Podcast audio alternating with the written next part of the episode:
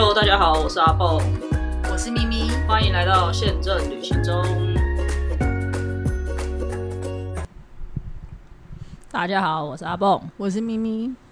这礼拜呢，来跟大家聊聊我上周去了四天的大阪，也不算快闪啦，就是四天还好吧，不算是快闪。嗯，也没有很久，也没快闪，刚刚好。对啊，然后其实我我们疫情恢复到现在，这倒是我第一次去大阪。我也还没去，你还没去吗？你是预计下个月要去，对不对？预计，嗯啊，预计应该是上的去。好，待会再讲一下。好的，但我其实啦，我自己是比较比起大阪，呃，比起东京，我其实是比较喜欢大阪。咪姐好像也是，因为大阪人比较像台湾人。哦，比较对，然后我朋友跟我去，他也他是他很喜欢去京都，他已经去过很多次京都了，然后他几乎都没有待在大阪过。那他这一次跟我在大阪市区闲晃，他就有说，哎，好像大阪人真的跟东京不太一样，不管是穿着啊，或者是各个方面，他都觉得不太一样。你有没有跟他讲电梯是排左边？哦，所以是真的。对，你没有去排电梯吗？不是不是，我在交通工具的电梯跟在非交通场域的电梯排的方，就是排的那个边不一样。就是我你你去走那种是交通工具的那个，比如说车站哦的走扶梯，它就是排左边啦。我我忘记是哪一个左哪一个右，但我记得我在车站的时候。站的是说错了，是右排右边，排右边。对，我们是排右边嘛，对不对？对，我跟我们是同一边嘛。对，我在车站的时候站的是右边，可是我在比如说百货公司的时候，我就发现大家是站左边，所以我就有点混乱，觉得哎，到底是哪一边才对？哦，所以大阪跟东京真的不一样。东京是排左边，对我确定。大呃，东京是在左边，所以因为就是他们是靠左边走嘛，就是跟我们是相反的嘛，所以我到大阪的时候一开始也是这样，然后我就在就是电电车站站了几次之后，发现哎，怎么大家都站在右边？而且以前我老板是大阪人，我还问他说：“你没有发现你们是站右边？”他说：“我没发现。”但但只有车站是这样，在外面的一些商场就不是这样，所以我也有点混乱。可是我有在百货公司是排右边。是哦，所以可跟啊碰到不一样，但是可可一定是一样，就是车站一定是排右边。对对对，总之就是这就是跟东京本不一样的地方。但我是没有想到这件事，不过他是说他觉得穿着也不太一样，然后可能人的那种气质嘛，就不是好坏的气质，就是就是感觉就是不太一样就对了。他也有发现，不过东京人是比较瞧不起大阪的，他们可能觉得大大阪人比较俗，嗯嗯嗯，然后。但是大阪人对于我们来说就是比较亲切，对啊，对。然后大阪人是生意人，哦，就是比较比较会做生意的这样子。哦哦。然后大阪也会有一些方言，什么大阪腔啊什么的，我是听不出来。我们是听不出来，但是很厉害日文人才听得出来。嗯嗯嗯。用法可能会有一些字，就像台中有台中腔一样嘛，对，有有有的，就是会有一些不不太一样字的用法。嗯，但除此之外，我会比较大阪。再还有一个就是大阪的房价比较便宜。嗯，以前来说，现在应该也还是，但是没有像以前差异那么大。哦，对了，因为慢慢其实台湾人也蛮喜欢去大阪的嘛。对，那我自己去过蛮多次京都，然后我每一次从大阪进去，一定会去奈良。那嗯，就是每次其实都会往那个京都啊、奈良啊，然后上一次去冈山，甚至还往那个。冈山，然后就是比较往另外一边去，就是停留在大阪的时间其实都没有很长，所以虽然这一次是受了枫叶的驱使才临时想说，哎，那去晃一晃，但是我们就有说，那就不要再去那些周边的地方，我们就专心的在把大阪走一走这样子。对，不过。还是可以建议大家，如果你是为了枫叶而去，我个人还是会很推荐要到京都去，因为大阪毕竟就是还是虽然我们刚刚说它比起东京不是这么的大城市，但比起周围它还是一个城市嘛，所以。可以看到那种绝景，或者是说你说跟神社，或者是跟一些日式建筑整体的搭配，或者是自然的风景，我觉得还是要到。你可能在京都随便一个寺庙，然后有枫叶，这样拍起来就很美。对。可是大阪可能是一个钢筋水泥的搭配枫叶，就觉得哎，好像那个构图不知道。对，所以在。开始之前，还是推荐大家，如果你是为了这种自然景观，不管是枫叶、樱花、银杏等等而去的，我都还是会很推荐大家到京都去，那个真的不一样。不过我出发的前一个礼拜看到那个有人分享在社交平台上面说，京都简直人满为患，根本就是没有路可以走。我就想说，哦，还好我这次没有要去。但可以想象啊，因为现在应该算是疫情恢复之后的第一年，然后有遇到枫叶嘛，然后好像有一些地方也开始下雪了，不在关西啊，在别的地方。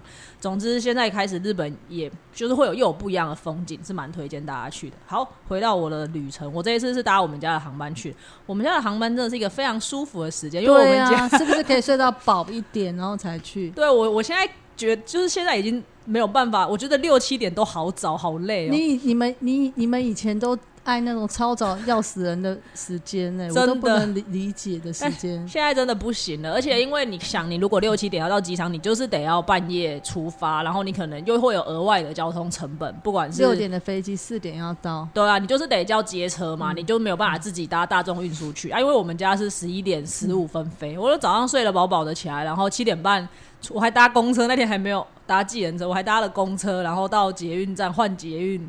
到机捷，然后再换车，然后也是提早两个多钟头就已经抵达桃园机场了。然后 check in 也很很快，因为我们都有。其实我觉得，如果你你搭的航空公司有线上报道的话，我都会建议大家先办，会比较好一点。就是预办登机，你 staff ticket 也可以用。可以，我们家 staff ticket 也可以用预办登机。你们家 staff 吧？我不知道，你下次开再告诉我，因为我们其实有要求，我们开的并不会。会历史得到上面吗？会，会历史到 App 上吗？应该会，会，会，会，会，因为他想要，他想要早一点确定你这个 staff 到底会不会走，他们比较好去安排，就是一些不管是就是座位还是什么的吧。但反正我们现在就是有被要求，你虽然是 staff ticket，但你都要提前去做 online checking。然后你在做 online checking 的时候，他就已经会告诉你你有没有被接受了。可是你看哦。假设是 staff travel，因为我们用的系统不一样。我开出了这张票，我用我一般的 app，一般你们看，呃，一般你们公司的 app，然后我会是你们公司的会员。你不能登会员哦。对，我们不能登会，不能登会员也可以使用 app。app 可不可以？我不知道，但认不需要用，不需要用 app。对你用线上官网就可以了。因为我以前蛮喜欢用你们家的 app。我第一次用那种呃，e boarding pass 就是用你们家的，就是 app，然后直接截图。很久以疫情前那次去的，就不用印出来这样。对对对对对，我不喜欢印出来的 boarding pass。我现在很怕丢，而且因为现在的为了环保，有那种感热纸越印越薄，我都很怕它不就是掉了，你知道？你看是疫情前我去的，对。然后那个就是那时候我就很喜欢用那种各家的 app 嘛，它就可以直接然后就这样刷 app 就可以了。对对对对啊！我觉得大家如果不排斥这样子的三 C，你们下次也都可以试试看。然后因为那个收集回家也。也也只能丢掉啊！其实现在也没有在收集这个。蜜姐的年纪都可以，你们说不行，除非你们比我老。对啊，然后我是很怕它掉，因为我们家那个感热纸刷出来真的很薄一张，然后夹在护照里面都软软的，不像以前。对，boarding pass，所以我都很怕会不会走一走、晃一晃就就折掉了。然后我记我还记得我要回来的时候去买了免税，所以他就可能对折不知道塞在哪个地方。然后我真的要登记的时候我找不到，我就有点那你安确定没有一？我没有试过那个，我不知道可能有，但我没有点到。下次我可以再找找看。等下，那你 online 确认是多久以前收？多久以前？我都前前一晚做，但是规定应该是七十二个钟头以前，你就可以先做。但是你 staff 你 online 确认之后，他就会告诉你说 accept。对，但如果他不能 accept 你，他会告诉你你还是要到机场等，但他还是希望你去做这个动作，确保你真的有要去。哦，这么酷哦。对，所以他们是应该为了测试去做你们家，蛮先进的。而且我们现在。香港出发的，你也不用到指定的柜台了，只要你做完这个 online checking，然后他只要同接受，你可以搭这班飞机，你去那个 kiosk，就是嗯。那个机器，他就会刷给你了，所以根本就不需要再去排柜台，然后对，所以就蛮方便的。好，所以这里就是告诉大家，我觉得我自己觉得啦，现在十点十一点这个航班时间其实蛮舒服的，然后。也不会很久啊，因为飞三个钟头就到了，下午两两点多三点就到了，大概还有一个半天的时间，你可以好好的在市区晃一晃，吃吃东西。对，然后桃园机场现在真的是蛮多人的，我那天是礼拜六出发，外面已经绕了两三圈才，而且是十一点还这么多人。对啊，对，所以就是现在机场出发是真的，就是大家可能要多抓一点时间吧。我觉得现在也还是蛮多人在在努力出国的。对，然后有一个地方要提醒大家，我我以前其实会很很。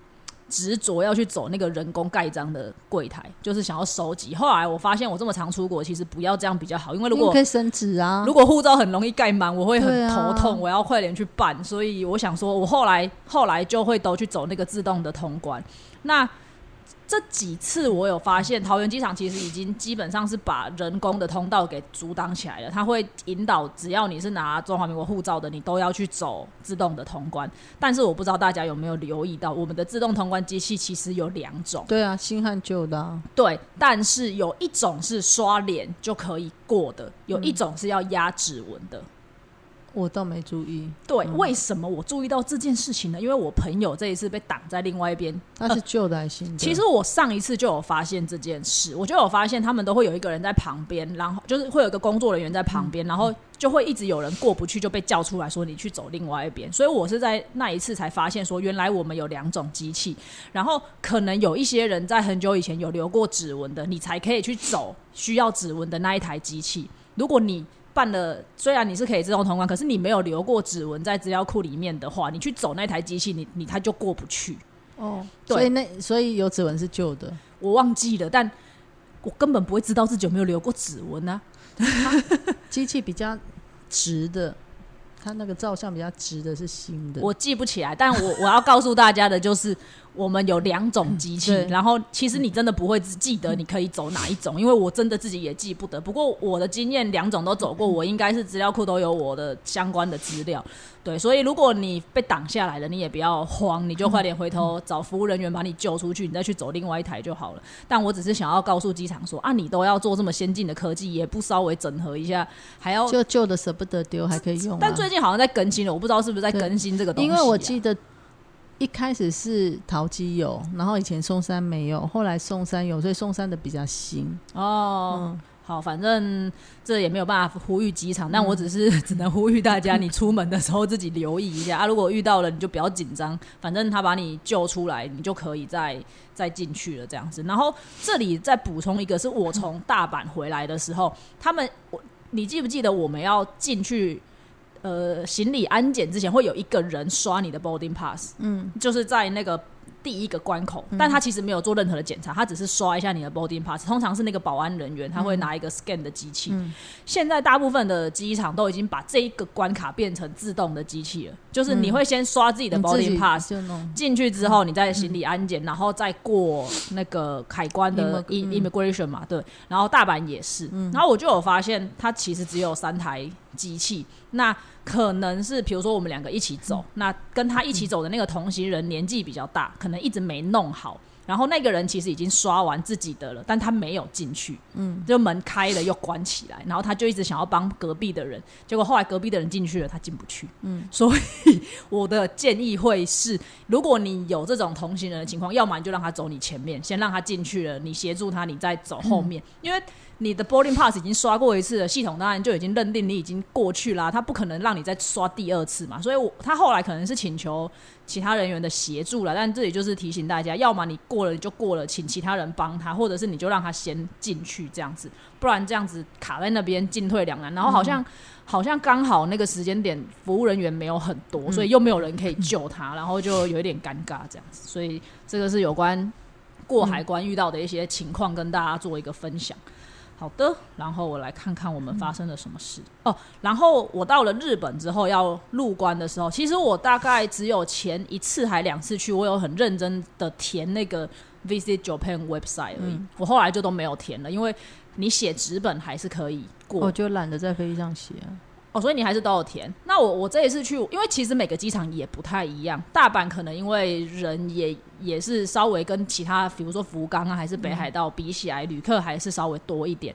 所以我在我到大阪的时候，如果你你是用纸本的话，你还是要他现在把那个按指纹跟。过海关分成两个部分，以前我们是排队，然后在过关的时候按指纹，然后让他让他贴贴纸就过去嘛。他现在会先要你去旁边按指纹，然后再排一次再去过那个海关贴贴纸。可是如果你是填了那个 VC Japan 的话，你就不用去按指纹了，因为你就扫那个，对，你就直接去扫那个扣，然后就可以过了。所以以大阪来说，还是有快一点点啦，我觉得，但。而且现在 B 九片那个很很 很容易填啊，也不用等那个它变什么青变红色变绿色那种啊。哦，我只是就是觉得出发前还要做这件事很懒惰，我就不想在飞机上怕笔掉下去或干嘛，晃晃动还要填。对啦，反正而且你知道为什么吗？如果是纸本填，我一次就要填三个人；如果是用手机，我就说请大家自己 在手机上弄好。他们不能自己填，是不是？他们就会全部都过来我的桌子上。哦，好好的，真好命了。对，反正我觉得就是还是会差一点时间啦。那尤其是在这种大机场，可是我们在东京其实无感啊。我在东京无感，我是这一次在大阪才发现有这个差异。啊，我去福冈跟去北海道的时候也也都很快，可能人没有这么的。可能很快的时候不会特别对啊，对，所以反正就刚好有遇到啊，也看到了，就跟大家分享一下。当然，如果你事先都写好是比较比较快，就比较 OK 啦。对，好，这个是这个入关的部分，现在应该已经没有什么太大的问题了，大家应该都轻松出游就行了。那我来跟大家介绍一下我这一次住的饭店，我这一次住的饭店还是依旧以有大浴场的便宜饭店为一个出发点，什么饭店？在做搜寻。那因为我上一次去横滨住的是阿帕嘛，嗯，然后那个阿帕它有很大的大浴场，是真的很不错，然后 view 也很好。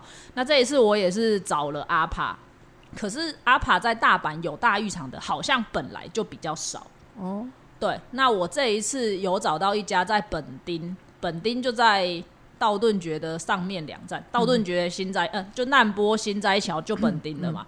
对，所以其实离闹区也不会太远，我们甚至有。两个晚上，如果是去逛新斋桥跟道顿崛的话，我们就一路从道顿崛走回去，你就顺你就逛街嘛，因为它沿路就是那个有屋顶的商店街，所以其实也不会太觉得很辛苦这样子。对，然后那一间阿帕它就是有大浴场的，嗯，对，然后房间大小还 OK 了，阿帕大概就是那个那个大小吧。两张床吗？两张床，然后不含早餐，一个晚上是大概一千六百块左右，就算是便宜的。我的预算有。台币啦，吓死人了！我的预算就大概是一千六百块 per person per room per person 呢。我因为我的预算之前有跟大家提过，我自己的出门预算一个晚上的住宿就是一个人一千五左右，一千五到两千左右啦。对，然后我就发现，哎，好像这个位置也还 OK，然后也有大浴场嘛，因为有大浴场比较舒服啦，洗澡什么的，毕竟那个浴室都很小。不过它的大浴场就是没有办法像。横滨那个这么大，横滨那个真的超大，但是这里是比较大，对，那这也就是小小的，不过也还。OK，因为它也是有户外区，就是你不会说都闷在里面，空气很不舒服这样子。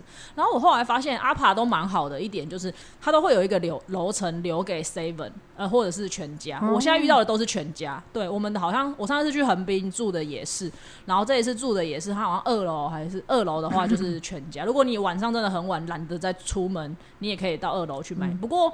我觉得饭店可能就是人很多，所以可能很多品相像炸鸡晚上就会被销光，对，就会被消灭。没有炸鸡，就早就买不到，你就是得还是得在外面买，所以就看你怎么怎么取舍咯。不过我自己是蛮喜欢阿帕的，但是我个人是比较喜欢住在梅田车站。哦，梅田就是在更上去。哦，我要讲，我觉得这个本町本町本町，反正就是一个田在一个丁字。我我觉得这个位置很好的原因是它到。它到难波也是两站，他到梅田也是两站，然后他有三条地铁交汇，所以你可以它有红色、绿色，还有一个颜色我忘记，因为我这次只达到两条吧，所以。我觉得你要去哪边都蛮方便的。然后，因为我们到的时候是搭南海电铁到难波嘛，然后难波出来再换他们的地铁，大阪的地铁站这样的的地铁这样子。对，那也可以达到梅田啊，其实也没有也没有不行，就看你是怎么走的。不过我自己是觉得这个位置蛮好的。对，因为我跟一般人不一样，一般人可能比较喜欢住新斋桥道顿崛，我比较喜欢住在就是每一天，就是大阪站了，因为。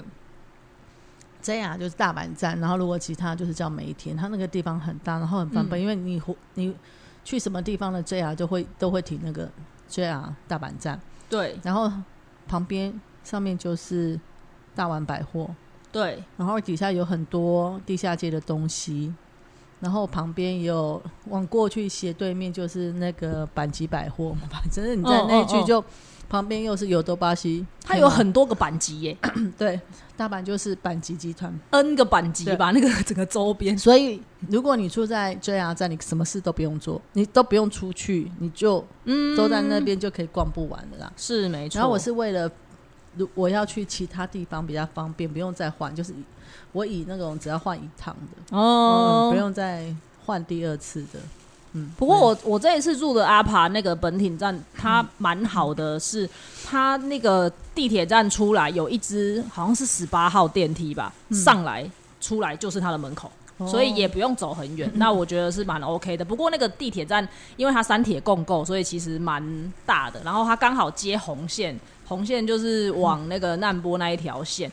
刚好是在比较远的那一边，你就想你可能要拉着行李稍微走一下，但我觉得那个距离也还是可以接受。但我插一个话，就是刚好我我下个月要去的计划是有呃一个星期六，呃我会把我女儿丢在大阪跟她的朋友，她朋友从名古屋来找她，我意外的订到，因为通常是美田那边最贵，就是房价，嗯，我订到那边有一间就是呃新阪级呃别馆。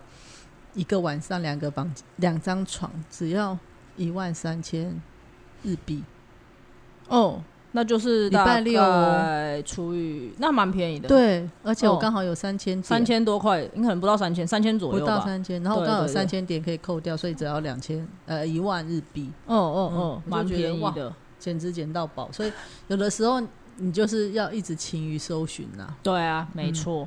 好，那我们这一集就把一些基本的。交通还有大概的逛街讲，因为我其实没有逛很多街，就是比较细的东西，下一集再跟大家分享好了。对，那我们其实第一天就是本来我们是直接打算到难波之后就要进去那个，就是直接难波转地铁就到饭店去嘛。结果到了难波之后，出来要往地铁走，就马上映入眼帘的是高岛屋啊，就不用做别的事，了，就没有。对，我们就说啊，反正我们拖着箱子嘛，那就是。百货公司拖着箱子不会很很累嘛，不会跟在外面一样。那因为我们本来就有打算要去高岛屋买小仓山庄，哦，然后还有他呃，我朋友会喝茶，所以有一个是京都来的茶，突然又想不起来叫什么了，日文叫一泵啦，但我不知道它翻成就是益宝堂，益宝堂就是它的茶叶这样子，然后刚好高岛屋里面都有。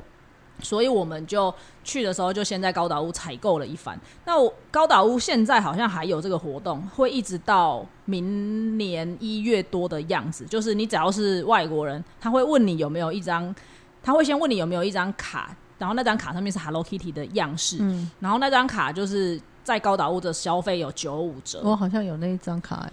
我我不确定他是不是之前发，但反正他问我有没有，我说我没有，然后他就说哦，那你护照给我看一下，他就马上给我一张了，对，所以也蛮好的。就但是他的低消是三千日币，那三千日币很容易啦。对，总之就是高岛屋目前有这个优惠的活动，可以提供给大家参考一下。那另外就是我自己觉得逛街的话，你说。在新斋桥跟道顿崛那边跟梅田有什么不一样？我自己会觉得，因为新斋桥那边算是商店街吧，它是整条的商店街，可是商店街很热闹，它沿路两旁的商店街也会有很大的精品店门，然后还有哎有没有精品我不确定，但各没有精可能没有精品，但是各大牌子你会逛的什么 H M M、Lara，然后。各种 Uniqlo，然后他那边也有 Parko 嘛，就是百货公司里面也都有。所以如果你那边的话，感觉会稍微 local 一点，但其实该有的牌子也都还是会有。我觉得新在桥道的人就是比较年轻，然后如果到梅田那边，就是会比较多是大百货公司，像板吉百货就真的很对啊，对，是比较百货公司类的，对，然后。因为我后来也有去梅田那边，是我朋友说他想要去看看圣诞节的灯饰已经挂上去了，所以那边就会是完全不一样的氛围。不过，如果他通常大家都会去啦，就是新在桥跟道顿节，因为要去看那个固力固力国嘛，然后会去吃吃一些当地的小吃啊什么的，所以我觉得这两个地方算是不太一样的风情。但你说如果要以买东西来讲，其实我觉得都是买得到东西的，都蛮好逛的。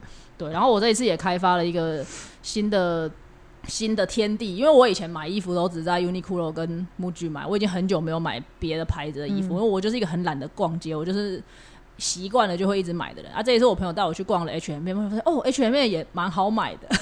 你没有逛过 H M？我很久以前在欧洲逛过一次，但我在台湾，我在台湾基本上不逛街啊。我后来会去跑日本之后，也都是只逛我刚刚讲的店这样子。然后后来这次跟他去了 H M，发现哎，价格真的也蛮便宜的。其实 G U 你也没逛哦。G U 我没有买过，对，然后 H M 买下来的价格其实跟 Uniqlo 那种不会差太多，就是一件 T 恤可能真的两三百块或三四百块，然后一件帽 T 也是差不多的价格。我我刚好有看到那个完了卡特，呃，就是那 YouTube 卡特有介绍，那个介绍 G U，因为我刚好有看到这次有看到一个 G U 的嗯仿皮的皮衣，然后我那时候买是一二九零，它本来是一四九零，我觉得一二九零已经很便宜台币哦。然后他们在那边看，好像就是一千多日币。对，反正就是我，我觉得日本为什么会被称为购物天堂，肯定是有它的道理的吧？对，然后因为我自己是不太买一些，不管是保养品或者化妆品那些东西，其实我都不会不会去买嘛。那我之前跟另外一群朋友去，他们可能会看比较多的是化妆品，那那个我也没有兴趣，或者是他们会有一些饰品，那个我也没有。但我这个朋友他。他会去看一些像欧舒丹会有一些类似护手霜啊，分类对保养品的。那这个我可能就会稍微看一下，因为它不是爱美的东西，它可能就是一个保护。我我我我也用得到，所以我就会看一下。然后他就整个惊呆了，因为他说有一条护手霜就是那种很基本款的，然后他才刚买给他妈妈，在台湾不知道哪里买的，一条买了一千三嗯台币，然后在日本只要七百。嗯，就是 就是又回到我们之前讲的，我们都不能理解为什么这些进口货，他们也是进口进日本的，可是进口来到台湾就会很可怕。对，所以所以这个就是就是大家自己看着办。但我是很推荐，如果你本来就有一些品牌在台湾，不要说你是去特别买一个东西，但是比如说这些品牌你本来在台湾就有在使用的，你本来就会买嘛，它就是一个消耗品。我觉得你去日本，你也可以去找找看。我本来要去找那个，我很喜欢用那个。死海的那个肥皂，嗯，你知道那是哪一个吗？不知道，唉，他的名字我又忘了。反正就是小小块的，不是很多人去带捷克团就会拿一堆啊？对对对，波丹尼，台湾几乎都没看到店了。但很有也很贵啊，不过我的确也有请他们帮我看一下日本的价位。那像这个就没有比较便宜，那我就不会去买。日本很少看到波丹尼，好像有，但不太多。对，不太多，但有，但价格就没有比较便宜，所以我就没有特别去买。所以也不是这么的绝对，但的确有些东西会比较便宜嘛。所以这个推荐给大家，可以自己去研究看看。然后这里想要补充一个是退税的，嗯，这不算小知识吧？就算。反正就是一个我在我遇到的一件 我觉得很好笑的事，我也不知道该不该救他们。总之就是哦，现在大阪有蛮多中国人的了，可能已经可以开放了，所以满满的台湾人、中国人跟香港人啊，那个不管走在哪边，周围都是很熟悉的口音就对了。那如果你在买免税的话，比如说像有一些店，像 Uniqlo，它都可以当店就退给你。你也是，比如说我跟咪姐两个人一起去买啊，我自己凑不到五千，我跟咪姐两个人凑了，最后也一定是你结或者是我结嘛，拿你的护照或拿我的护照，那就看刷。应该其实。就我这一次的发现，应该是刷卡的卡那个持卡人要跟拿护照的是同一个人，你不可以说拿米姐的护照，然后拿我的卡刷是不行的。对，但是我们很常会有这样子凑单的情况发现。好，那其实这个在操作上大家知道就好了，你也不用特别去讲什么。那在单单。单独的店面退这个，他们都很理解。那我这一次是在百货公司有遇到这个情况，那我们也是。而且百货公司的好处就是，它可以整栋百货公司。比如说，我在这个饼干店买三千，在那个那个鲜贝店买了两千什么的，滴滴 Coco 整间凑起来，你就去楼上退嘛。对，那我就是去退了。那我旁边刚好有一组中国人，那他们可能就很。我觉得很老实啦，就真的是很很乖的。他们有两三个人吧，然后各自买了一些东西。可是有，比如说你们两个情侣的东西想要一起退这样子，那好巧不巧的是，第一，他们两个人没有带护照。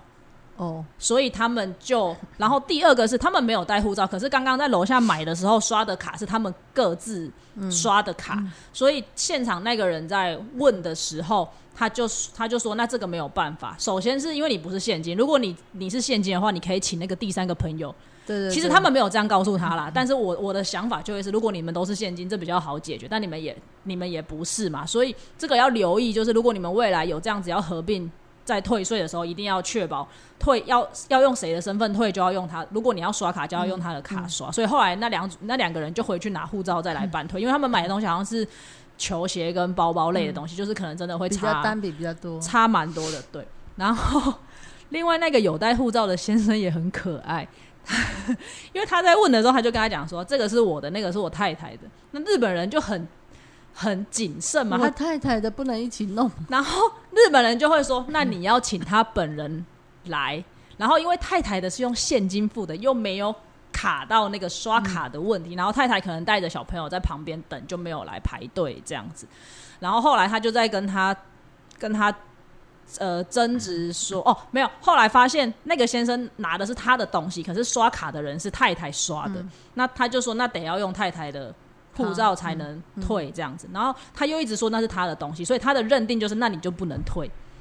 那你知道，就是日本人可能这方面也蛮坚持。那当然他也蛮取巧的，马上就换个换个说法，说是那是我的钱，只是从他的兜里拿出来，然 后就扯老半天。然后我就想说。哦，我的天哪！我要提醒大家，你们千万不要这么诚恳，好吗？你这些东西就都是你的，你们去退税，这样就好了。你不要明白讲出来，害人家也很难做。对你，你讲的这么明白，然后你要他怎么办？他就说这是我的，然后后来他叫印，他没有印，然后他就只是换个说法，就说对，这是我的东西，那也是我的钱买的，只是这个钱从他的兜里拿出来，他就这样讲。然后两个人就在那边来来回回。我最后有没有让他办？后来他应该也受不了了，他就让他办。我只是想说啊，好啦，也是蛮。也是蛮诚实的啦，但是在这里提醒大家，我们没有骗人，但是我们就是 就是一起凑的时候，大家自己稍微那个取巧一点，对对对，就是。然后唯一要注意的就是，如果你使用的是刷卡而不是现金的话，要确定刷卡的持卡人跟护照的名字要同一个，因为他们应该是会去看的。我看他们检查的很详细，那两个人他的项目，他甚至一样一样拿出来去比，说收据上有没有那个数量对不对？对，所以就是我我觉得在当当店面退比较简单啊。那如果涉及到这种百货公司，他们好像是代代办代办的话，他们就会比较严格一点。然后有一个新闻，我不知道你有没有看到，日本好像想要走回头路，因为很多人可能在境内买了免税的东西，并没有真正带出来，所以日本好像有在研究，不知道哪一年之后想要改回。大家到了机场再重新办退税，我的天哪！如果真的改回这样，我就要排很，我就要哭了。所以希望大家就好好的遵守规定，就是该带走的东西就带走，好吗？尤其是好像我有看到，好像就是有逃。损失了很多税金还是什么？就是好像蛮多人是真的买了退税的东西，然后在境内就又转转手卖掉，或者是用什么样子的方式去把它消除掉，所以导致他们损失了很多的税收。对，那我我觉得如果大家都乖乖的，其实他们也不会这样，或者是他可能只是先讲出来吓吓你们，就是不要，因为真的 如果连日本都要走回这个这个接这个方式的话，大家可能好累，真的好累，真的好累，那个机场要消耗非常多的时间。对，好，那最后我来介绍一下我的回程的部分。因为我们是不是要先谢谢别人？谢谢谁？哦，我们忘记了，对不起，我想到这么突然。哦，好，反正就是前两周我在上节目的时候，发现后台有人捐款给我们两位，我们要谢谢这位，应该是先生吧，我也不晓得他是先生还是小姐。总之就是有一位听众，他说要赞助我跟咪姐喝咖啡，然后有给我们一点点小小的那个抖内这样子，真的是非常感谢你，我们真的没有。预想到会有会有听众，所以没有去确认，所以很久之后我很少会去把它点开来啊，因为我们就我就是上完节上架完节目，我就会离开那个页面，然后我也不会一直去 check 它嘛，因为对啊，反正我们只是就是佛系的在录音这样，对，好，所以再一次的感谢你。然后好，最后的这一集的最后就讲一下我的回程，因为如果有在 follow 大阪的一些社团、日本的一些社团的话，应该会有发现。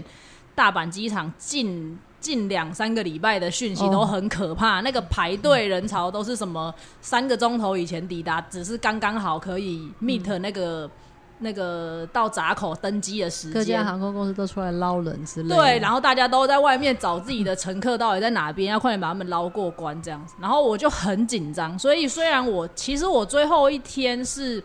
下午四点钟的飞机，算是蛮有余裕的吧。如果一般的一般的情况，我可能还会吃个午餐，然后大概一点一点再离开，然后大概两点抵达机场。那一天我好像十二点半、十二点左右我就搭到南海电铁的车要去机场了。就是我想说，我就是抓提早三个小时抵达这样子。这里先讲一下，因为我们其实那天是早上去了一个另外一个地方，没有吃东西。然后我本来的设想是到南海电铁再买东西吃，然后直接到机场。可是我们到了南海电铁的时候，发现它其实没有太可能在楼下的地下街吧。那因为我们拖着行李就没有逛楼下，我们就直接上去搭搭车的那一层。但是那一层可以买的东西其实不太多，只有一间便利商店，然后其他的都是甜点类，比如说 donut 或者是。忘记了，反正就是甜的东西，不适合拿来当正，不是不适合拿来当没东西吃、没吃东西的时候吃的一个点心，这样子。对，所以如果你也是有这样子的打算，或者是很紧的话，那除非便利商店你 OK 然后后来我就在便利商店买了一个炸鸡跟一个饭团就解决了。那如果你想要真的好好吃，你就是要在下面吃，你上到楼上搭车的地方就没有东西可以吃了。对，然后呢，南海电梯也是有分。快车跟慢车，那个快车好像是叫极行，它长得比较帅，是蓝色的，那个车头也比较帅。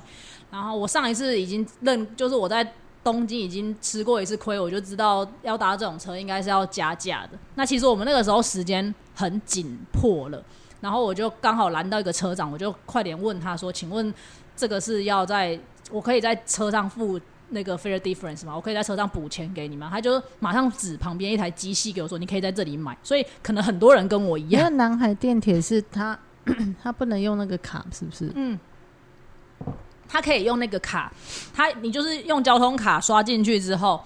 但是如果你要搭的是这种急行的列车，然后是指定对号入座的话，你就得再买另外一个，他们叫做对号的券，就对号的那种券，然后。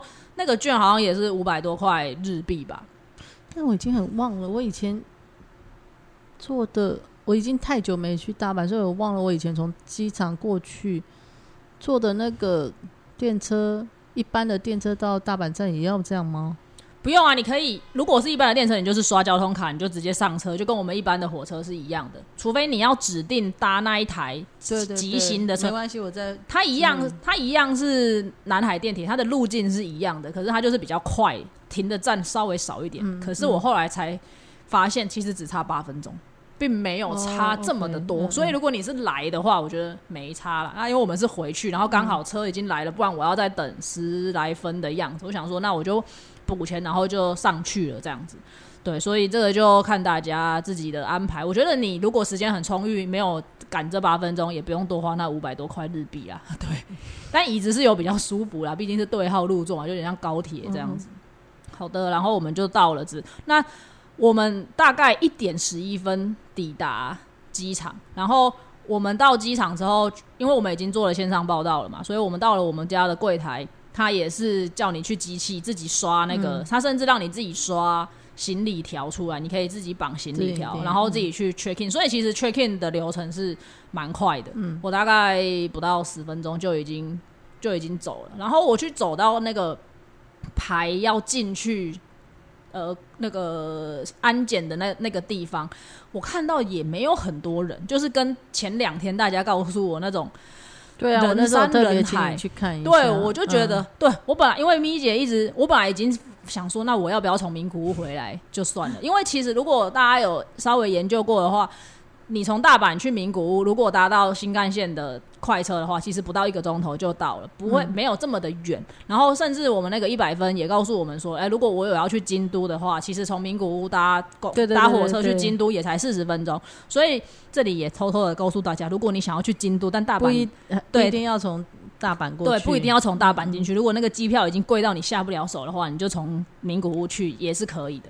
对，然后我本来已经放弃了，想说那我就不要从大阪回来，我我们家也有名古屋，那我就从名古屋回来。那咪姐就一直叫我去去看看，对。那后来因为我的行程就都在大阪的关系，所以想说啊，那大不了就早一点去。因为如果我我要去名古屋，我势必要早一点走，或者是前一晚走嘛。那其实这样子，我自己觉得时间成本上那个移动其实没差啦，只是看你是在移动还是你是在机场等而已，其实没差。